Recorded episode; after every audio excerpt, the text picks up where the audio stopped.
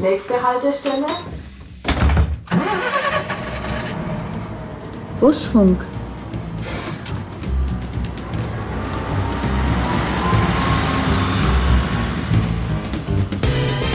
Das ist nur zu realisieren mit einer Top-Mannschaft, die alles dran setzt, dass das was wird.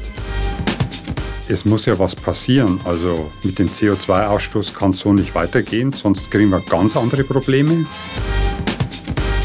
Die Welt ist so groß und so schön, da möchte ich schon noch einiges sehen. Heute mit meinem Gast, mit Mr. Rubin.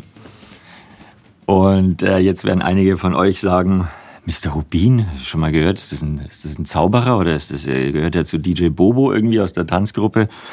Nein, Mr. Rubin ist ein Diplom-Ingenieur und Rubin steht für Realisierung einer automatisierten U-Bahn in Nürnberg. Und äh, der Mann, der heute mein Gast ist, ist extra für dieses Projekt zur VAG gekommen, damals von Siemens, viele Jahre ist es her. Und deshalb habe ich ihn Mr. Rubin getauft. Eigentlich heißt er Konrad Schmidt. Herzlich willkommen. Vielen Dank, Herr Meixner. Und damit euch allen herzlich willkommen zur neuen Ausgabe Busfunk der VAG Podcast. Wir gehen mit Mr. Rubin ins zweite Jahr. Also ähm, ein Jahr haben wir geschafft und wir freuen uns auf viele weitere spannende Gäste und interessante Gespräche in den nächsten Monaten. Die Realisierung einer automatisierten U-Bahn in Nürnberg, ein Projekt, das damals weltweit einzigartig war. Es gab zwar schon U-Bahnen, die ohne Fahrer ausgekommen sind, also automatisiert gefahren sind, aber noch nie hat ein Verkehrsbetrieb eine U-Bahn-Linie, die es schon gibt, quasi von heute auf morgen von manuellem Betrieb auf automatischen Betrieb umgestellt. Wie ist denn so die Bilanz ähm, bis hierher? was, das, äh, was die führerlose U-Bahn äh, betrifft. Ist, äh, ist man sehr zufrieden bei der VAG oder wie würden Sie das beurteilen? Also aus meiner Sicht ist das durch und durch Erfolgsstory. Also wir haben das geplant. Wir sind bei der Realisierung im Kostenrahmen geblieben, also die Wirtschaftlichkeitsberechnung ging auf. Wir sind von Anfang an stabil in Betrieb gekommen, also ohne größere Störungen. Ähm, und für die Fahrgäste heute spielt es keine Rolle mehr, ob sie auf der U1 einsteigen und vorne Fahrer drin sitzt oder ob sie bei der U2 oder U3 einsteigen und der Zug automatisch fährt. So ist es, das kann ich bestätigen. Ich war nämlich erst vorgestern unterwegs und ähm, dieses mulmige Gefühl, das man am Anfang hatte, so nach dem Motto, das ist so eine, da ist kein Fahrer drin, äh, wollen wir da wirklich mitfahren? Das ist komplett gewichen. Im Gegenteil, jetzt äh, ich habe meinen Lieblingsplatz gefunden, das ist ganz vorne, nämlich da, wo normalerweise der Fahrer sitzt. Da sieht man am meisten ähm, und das macht richtig Spaß. Wie, wie stehen Sie zu automatisierten Bussen? Da gibt es jetzt auch schon, auch in Bayern, äh, so ein paar Testprojekte, wo auf ganz kleinen Strecken, 50 Meter hin und zu irgendeinem Eingang von irgendeinem Park oder irgendwas und wieder zurück, so ein automatisierter Bus fährt. Ähm, halten Sie das für denkbar in der Zukunft, im, in einer Stadt wie Nürnberg? Ja, auf jeden Fall das wird kommen. Die spannende Frage ist, wie schnell das Ganze geht. Wirklich jetzt? Jetzt machen Sie mir meinen Job mal. Ich bin gerade Busfahrer geworden. Ich wollte eigentlich noch ein paar Jährchen fahren. Da glaube ich, kann ich Sie beruhigen. Mit dem Punkt, wie schnell das geht, reden wir schon noch von Jahren, bis das äh, eingeführt ist. Auf vielen Linien mit vielen Bussen und komplett ohne Fahrer. Das wird noch Jahre in Anspruch nehmen. Trotzdem habe ich einen trockenen Mund gekriegt muss ich mir was zu trinken einschenken. Wie, wie soll man sich das vorstellen? Das kann, wenn du heute am Plärrer bist, und ich komme gerade, wir sind ja wieder im Hochhaus hier, der VAG am Plärrer, ähm, wenn du einmal um den Plärrer rumfährst, die Vorstellung, dass hier irgendetwas automatisiert unterwegs ist, ist also auf der Straße, sei denn man baut einen extra Bereich dafür. Aber es müssten ja alle Fahrzeuge, alles müsste automatisiert sein, damit es läuft. Naja, wenn man sich so neue Fahrzeuge anschaut, die haben schon eine ganze Menge Sensorik verbaut. Kameras, Ultraschallsensoren und so weiter. Aber trotzdem kann man ja nur autonom fahren, ohne Fahrer, wenn man sicher ist, dass man alle Fälle beherrscht. Mhm. Egal welche Witterung, mhm. egal äh, was im öffentlichen Straßenverkehr passiert. Egal welche Idioten auf der Straße unterwegs sind, sagen wir es mal, wie es ist. So platt kann man es auch sagen, ja. Ja, ja das ist ähm, mein Job. Hm. Und wenn ich anschaue, bei der U-Bahn-Automatisierung war das schon eine Herausforderung und da haben wir unseren eigenen Fahrweg. Mhm. Also vielleicht eine kleine Anmerkung für die Rubrik Wissen zum Angeben. Äh, Das U bei U-Bahn steht ja nicht für Untergrundbahn oder unterirdisch, wie viele meinen, sondern steht für unabhängig. Gemeint ist damit der Fahrweg. Ach nee. Rechtlich gesehen ist die U-Bahn ja Straßenbahn, aber hat eine besondere Straßenbahn, nämlich mit dem U, dass sie einen eigenen Fahrweg hat. Ah. Und obwohl wir da einen eigenen Fahrweg haben und für uns waren, war die Automatisierung schon Herausforderung. So, wenn man das jetzt transferiert auf die Oberfläche, egal ob man über Straßenbahnen spricht, weil da gibt es auch schon Bestrebungen, äh, oder über Busse oder Autos, äh, da muss viel mehr berücksichtigt werden. Und das wird noch, das wird noch ein gutes Stück Zeit in Anspruch nehmen. Sind Sie da noch in irgendeiner Art und Weise involviert? Äh, wir haben äh, bei der VAG oder in Nürnberg äh, keinen Piloten am Laufen oder tragen uns mit dem Gedanken, einen Piloten zu starten. An der Stelle beobachten wir den Markt und verfolgen halt andere Pilotprojekte, um im Falle eines Falles einen Fast Follower zu machen. Das wäre dann der U-Bus. Ja, oder A-Bus, autonome Bus. Ne? Unabhängig ist ja trotzdem nicht. Ne? Ja, nee, nee, ja, er muss sich den Raum mit Fußgänger, Radfahrer, Autofahrern teilen. Aber ich habe es vorhin schon gesehen, so diese Ängste, die der Fahrgast hat, wenn er hört, was, da hockt kein Fahrer drin, da schmunzeln sie drüber. Ne? Also sie machen sich nicht darüber lustig, aber für sie ist es so, sie kennen alle Zahlen, alle Tests, alle die ganze Entwicklung und deshalb ist es für sie so, da müssen sie schmunzeln, ne? wenn einer sagt, nee, da steige ich nicht, da fährt keiner. Ja, ja. ja. Jetzt ähm, haben Sie sich nach diesem Projekt, nachdem das realisiert war, die automatisierte U-Bahn in Nürnberg, dazu entschieden, also nachdem das Projekt zu Ende war, bei der VAG zu bleiben, statt irgendwie ein anderes Projekt, was es sicherlich gegeben hätte in der Wirtschaft, irgendwo, wo jemand gesagt hätte, das ist der Mann, der die, die automatisierte U-Bahn mitentwickelt hat, den brauchen wir jetzt für, was weiß ich, die Post, die Telekom, I don't know. Und trotzdem haben Sie gesagt, nee, ich möchte bei der VAG bleiben, haben da den Posten des Betriebsleiters übernommen. Sie leiten den Geschäftsbereich Fahrweg. Warum? Ja, ich muss da gestehen, ich habe bei der VAG in der Tat angefangen mit dem Gedanken, das Projekt reizt mich, das ist eine Herausforderung, ähm, das will ich machen. Wobei, sagen wir, das schön als Projektleiter äh, in gewisser Hinsicht mein Baby war, aber das natürlich keine Einzelleistung ist. Also mhm das ist nur zu realisieren mit einer Top-Mannschaft, die alles dran setzt, dass das was wird. Aber so bin ich, äh, so habe ich bei der VAG angefangen. Und nach acht Jahren oder in der Zeit habe ich die VAG trotzdem, ist mir die irgendwie ans Herz gewachsen, weil es äh, wirklich gutes Arbeitsklima ist mit den Kollegen und Kolleginnen und ähm, ja, auch einen gewissen Charme hat. Und es wurde aber damals die Stelle des Betriebsleiters frei ähm, und die ist mir angeboten worden und äh, das hat mich auch interessiert. Das ist ja schon eine Aufgabe mit einer hohen Verantwortung. Und die beiden Aspekte haben letztendlich dazu geführt, dass ich bei der VAG geblieben bin. Gab es mal so Log-Angebote? Also gab es seitdem, darf man das hier sagen, aber hat halt nochmal irgendjemand angefragt, nach dem Motto, Herr Schmidt, wie schaut es aus, wollen wir nicht doch mal irgendwie... Ja, das äh, gibt es gibt schon ab und zu. Tatsächlich? Ja, ja. also ab, einer, sag mal, ab einem gewissen Aufgabenbereich findet das statt, ja. Aber man muss halt dann einmal das Gesamtpaket betrachten. Ne? Was ist die Aufgabe ähm, und was ist dann damit verbunden? Und meistens kommt der Ortswechsel dazu oder käme Ortswechsel dazu. Können Sie uns ein Beispiel nennen, das vielleicht schon lange vorbei ist und auch keine Rolle mehr spielt? Aber was hätte das zum Beispiel sein können? Naja, bei Verkehrsbetrieben ähm, wäre jetzt von mir aus gesehen natürlich der nächste Karrieresprung äh, beim anderen Verkehrsbetrieb Vorstand oder Geschäftsführer. Mhm, mhm. Oder man wechselt die Branche und wie Sie sagen, ist dann wieder bei irgendeinem Pilotprojekt mhm, in der Verantwortung. Das, das meinte ich so, dass, da, dass, man, dass man sie lockt mit etwas völlig Neuem, wo man sagt, da brauchen wir dein Know-how und dein, dein Fachverstand aber auf einer ganz anderen Schiene, wo sie dann aussah. Aber wenn sie zum anderen Verkehrsbetrieb gehen, das kann ich verstehen. Wenn man sich wahnsinnig wohlfühlt in seinem Nest und bei der VAG was geschaffen hat, äh, was für immer bleibt und sich da wohlfühlt, dann ist es nicht so leicht zu sagen, für irgendeinen anderen Verkehrsbetrieb äh, haue ich das hin. Aber so ein Projekt, wo man sagt, so Gott, das ist so spannend. Trotzdem haben sie dem allen widerstanden. Ja. Ich frage Sie auch deshalb so, weil das ist kein Geheimnis, das darf man ja sagen. Die VAG hat schon Probleme, Ingenieure zu finden in, in, in verschiedenen Bereichen, weil es halt oft ums Geld geht. Und wenn die private Wirtschaft jemanden will, ähm, dann hauen die halt nochmal einen Batzen drauf, wo man dann als VAG irgendwann sagen kann, das geht nicht, da können wir nicht mithalten.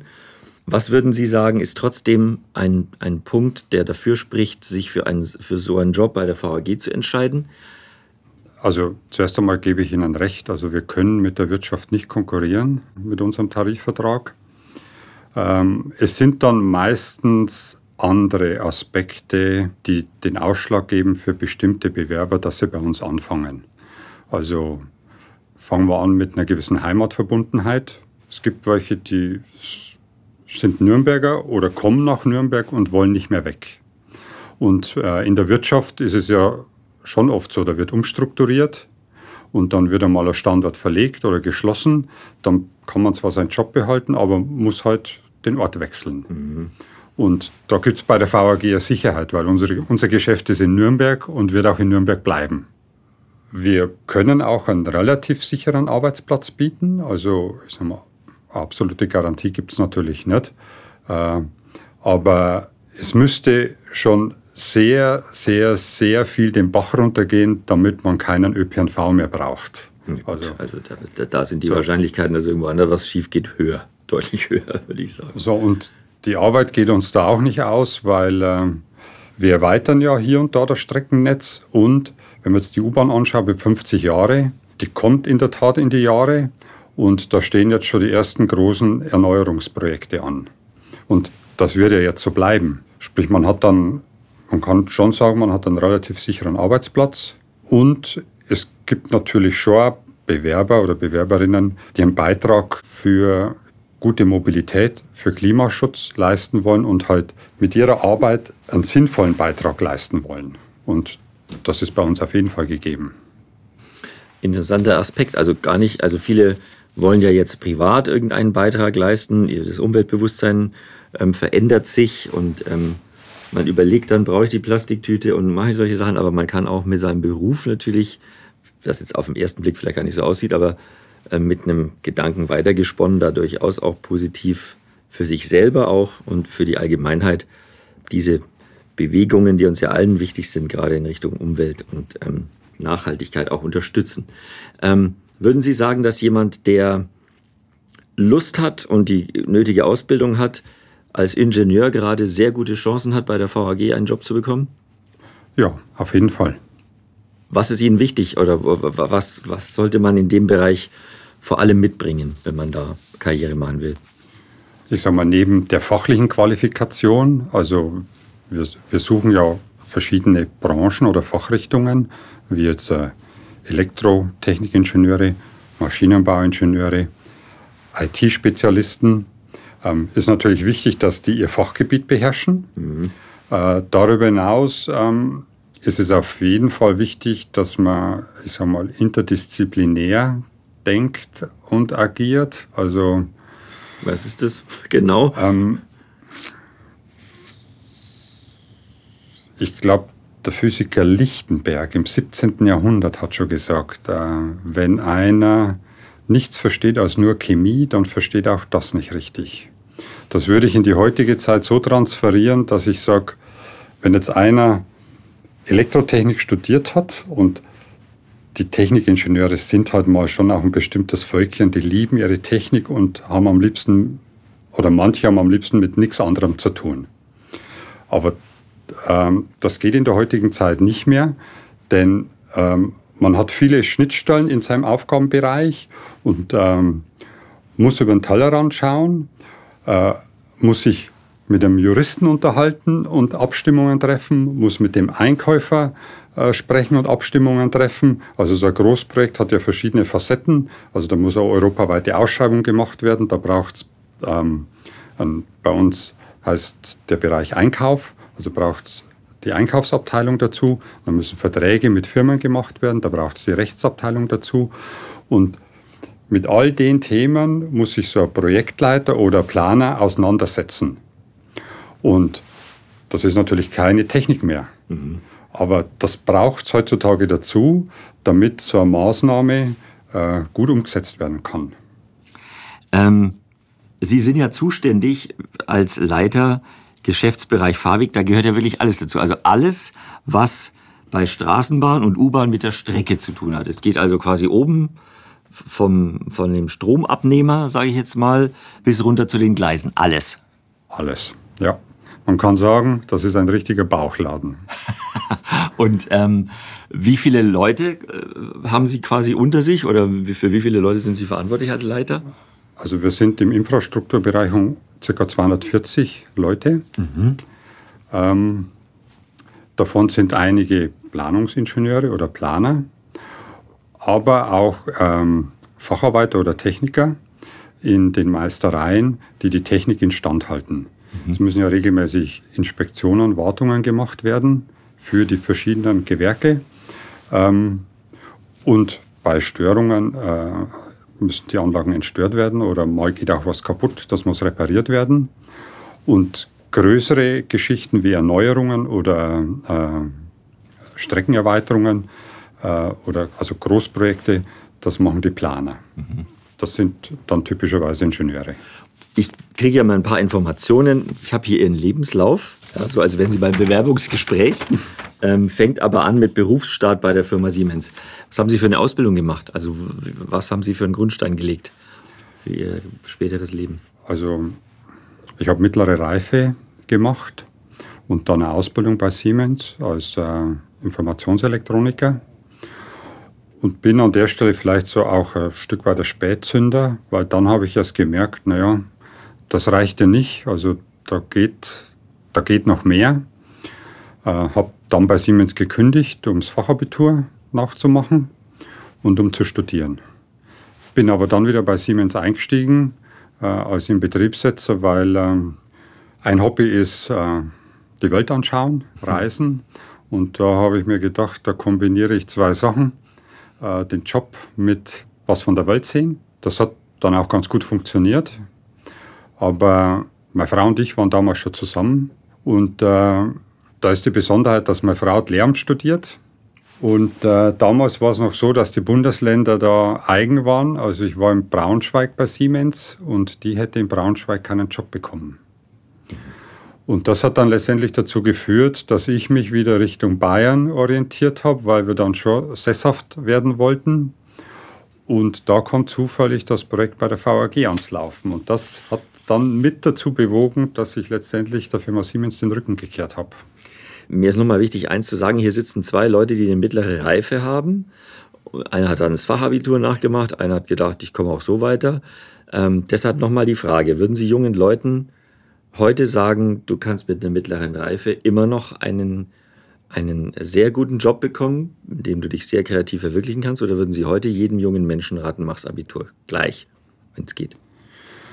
Also mit einer mittleren Reife heutzutage kann man sich auch noch verwirklichen, bin ich überzeugt. Im Gegenteil, da sind ja die Wege vielfältiger geworden als früher.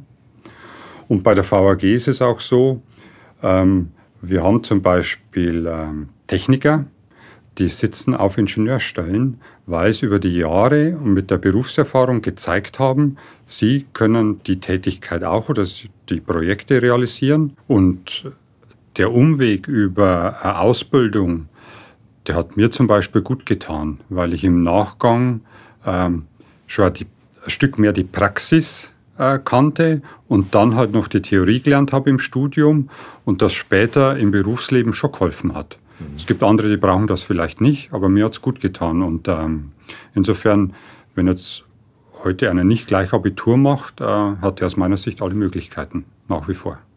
Sie haben vorhin ja auch darüber äh, gesprochen oder haben es nur angedeutet, äh, nachdem es Probleme gibt, äh, so Ingenieure zu finden, die sich in dem Bereich engagieren, in dem sie tätig sind. Die Work-Life-Balance spielt da eine große Rolle. Die hat sich auch verändert in den letzten Jahren bei vielen Menschen ähm, ein freier Freitag, lieber vier Tage arbeiten, drei Tage frei, dafür sogar auf Geld zu verzichten, ist äh, total angesagt, so hat man den Eindruck.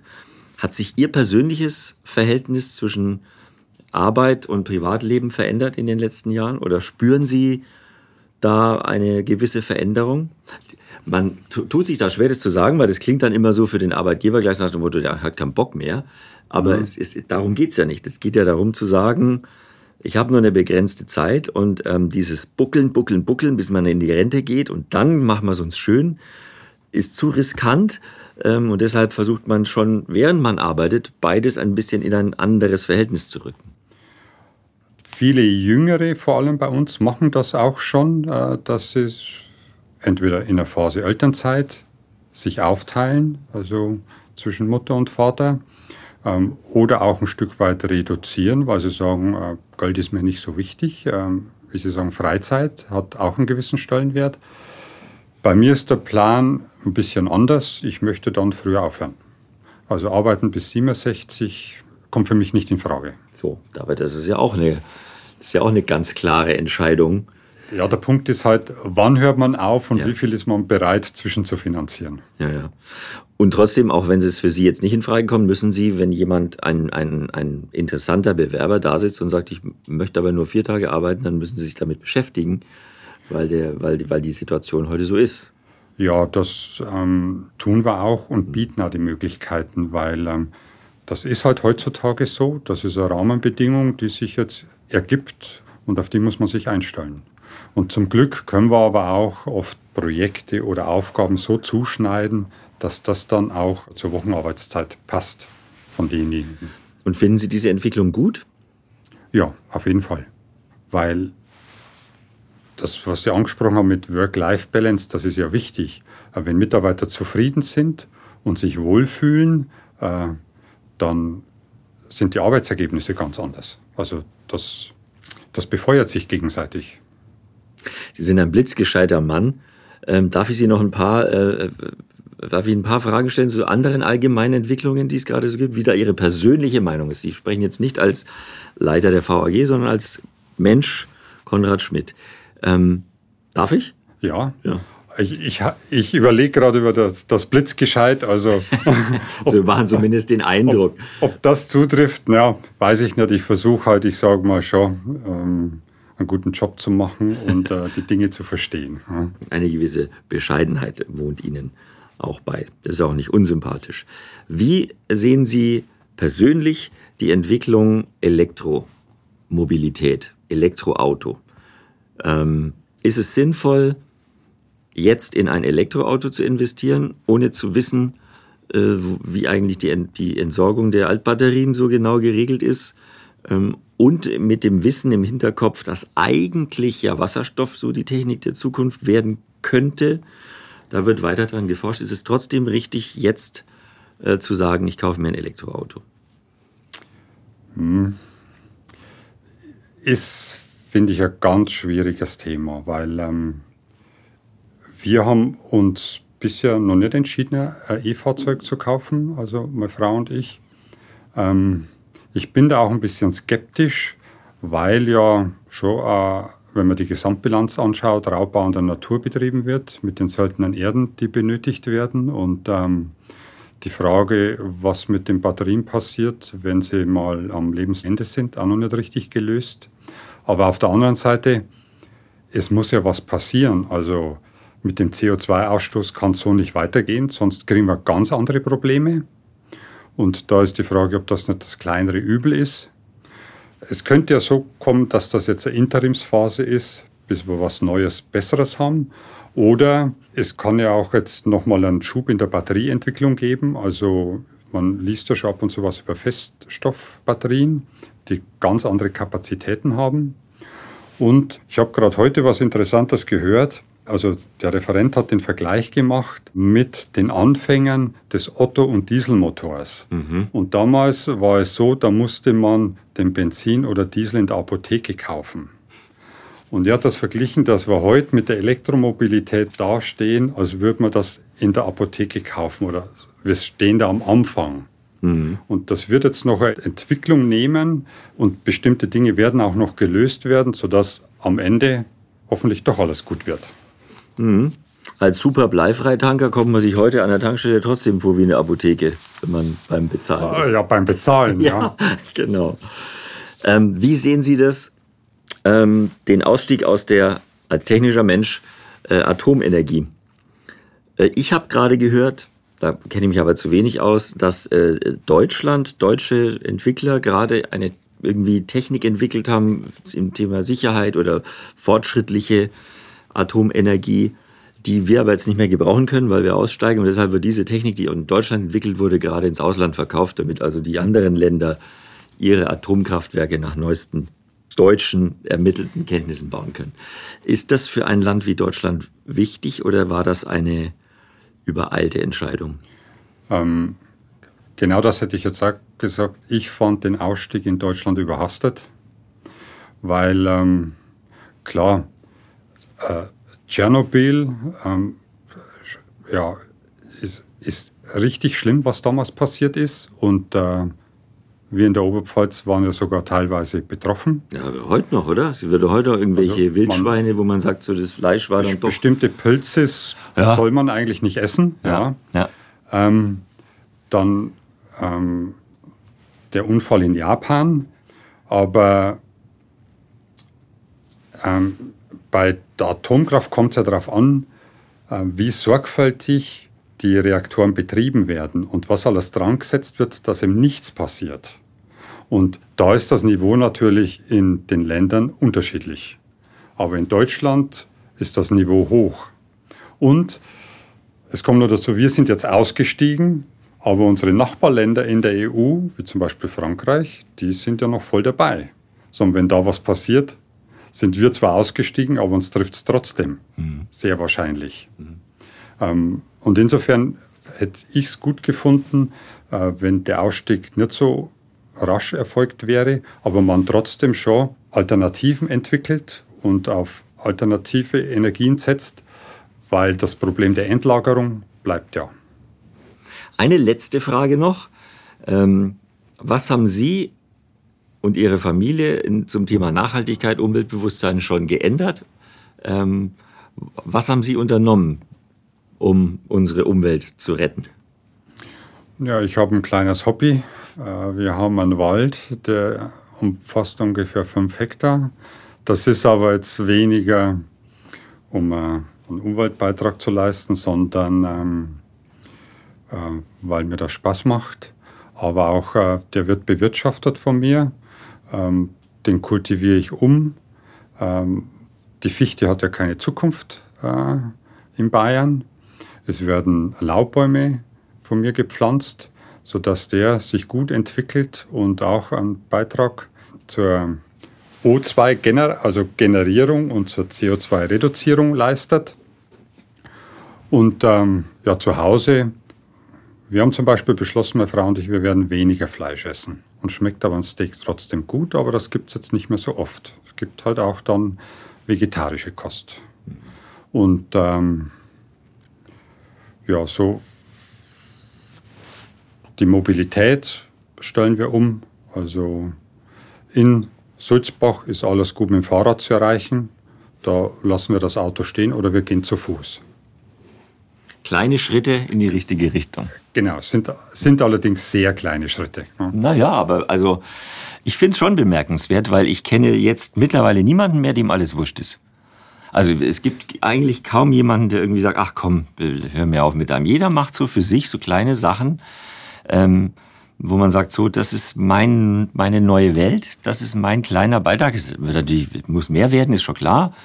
Aber mir ist wichtig, dass wir nicht immer nur sagen, so, was alles schlecht ist, sondern dass, dass man auch mal feststellt, dass jeder schon bereit ist, in seinem Leben etwas zu ändern, auch wenn es nur kleine Schritte sind. Ja, äh, Regionalität halte ich dafür wichtig. Also wir kaufen regionale Produkte, weil dann fällt schon mal der ganze Transport und so weiter weg. Und die Qualität ist dann oft auch eine andere. Also, und das kommt einem ja auch wieder zugute. Ja. Sie können sich gar nicht vorstellen, die Oberpfalz mal zu verlassen, oder? Äh, nicht dauerhaft. also äh, ich würde mich als schon sehr heimatverbunden sehen und äh, habe nicht vor, da wegzugehen, aber die Welt ist so groß und so schön, da möchte ich schon noch einiges sehen. Wir haben heute ganz viel gesprochen über die Welt. Ähm, ich habe sie ganz schön ausgequetscht. Äh, über ihr Privatleben auch, ähm, nicht nur über den Job. Es hat mir großen Spaß gemacht, mich mit Ihnen zu unterhalten. Konrad Schmidt, Wenn ihr das nächste Mal U-Bahn fahrt und es hockt kein Fahrer drin, dann kennt ihr jetzt auch den Mann, der das Ganze mitentwickelt hat. Ich wünsche Ihnen alles Gute weiterhin, privat und beruflich, immer die richtigen Entscheidungen, spannende Projekte und danke für den Besuch beim Busfunk. Vielen Dank von meiner Seite.